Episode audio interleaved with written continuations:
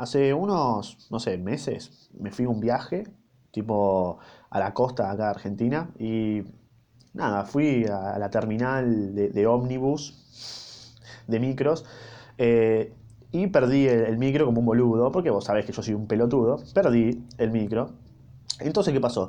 Me tuve que comprar otro, me compré otro, y mientras en ese lapso de 2-3 horas, un poco más creo, eh, me encontré con una persona que estaba, estaba llorando.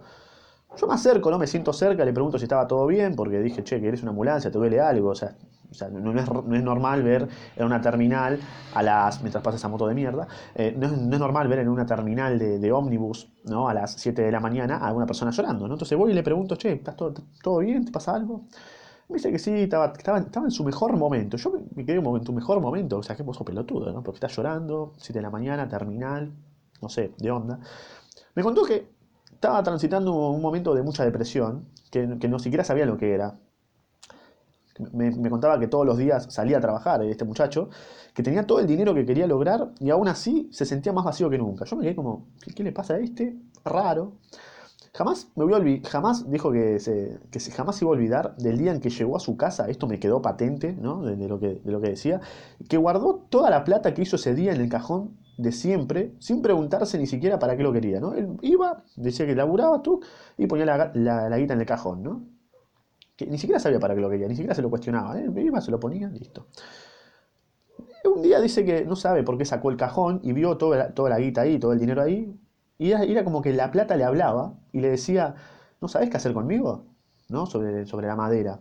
Y, era como que le comunicaba que era un pelotudo por querer guardarlo ahí, ¿no? Yo ahí como que, che, estás mal pero no tan mal, de alguna forma me sentí identificado, ¿no? Y era como que la plata se le reía eh, en la cara a él, o al menos eso creía, y como no soportaba las risas burlonas de ese objeto inanimado, decidió sacarlo de su vida con otro objeto que representaba la misma risa burlona, pero con otra apariencia, cuando me dijo esto fue como un orgasmo cerebral. Y esta vez lo entretenía más, ¿no? Con lo que había conseguido.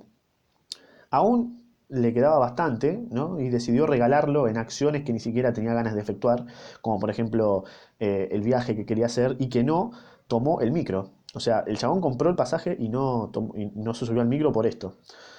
En esa parte, creo que aprendió algo muy importante para el resto de sus días, ¿no? Y que fue que me lo dijo, que no importa cuánto desinterés exista con lo que haga, que siempre hay un interés oculto por descubrir. Y ahí me quedé como, por eso perdí el micro, o sea, por eso, ¿no? O sea, para que esta persona me diga esto. Y creo que estoy totalmente seguro de esta afirmación porque haciendo cosas que no me gustan, creo que logro descifrar otras que sí, otras que sí me gustan, con un poco de la ayuda del anterior, ¿no? O sea, como que cada vez es un nivel más que vas avanzando de cosas que te gustan. Al fin y al cabo, creo que los objetos existen para entretenernos también, después de esta anécdota con esta persona, y también como para reírse de nosotros, para evitar que encontremos el interés oculto, ¿no? O sea, estos, eh, estos objetos existen para que se caigan de risa y nosotros le encontremos el interés oculto a eso.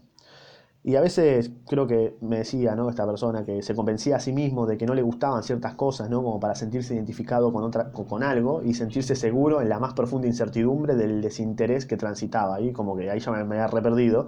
Pero bueno, qué sé yo, lo había grabado. y decía que no se arrepentía de nada, obviamente, porque cada mínima acción que efectuaba servía para encontrar un camino más despejado y un camino en donde irse por, por las ramas. Así que creo que por eso también le puse nombre a este canal por las ramas, ¿no? Por esta persona que, pude encontrar y que, nada, compró ese pasaje de micro y que obviamente quería regalar la guita en algo que ni siquiera había hecho. Eh, básicamente regaló el pasaje de micro.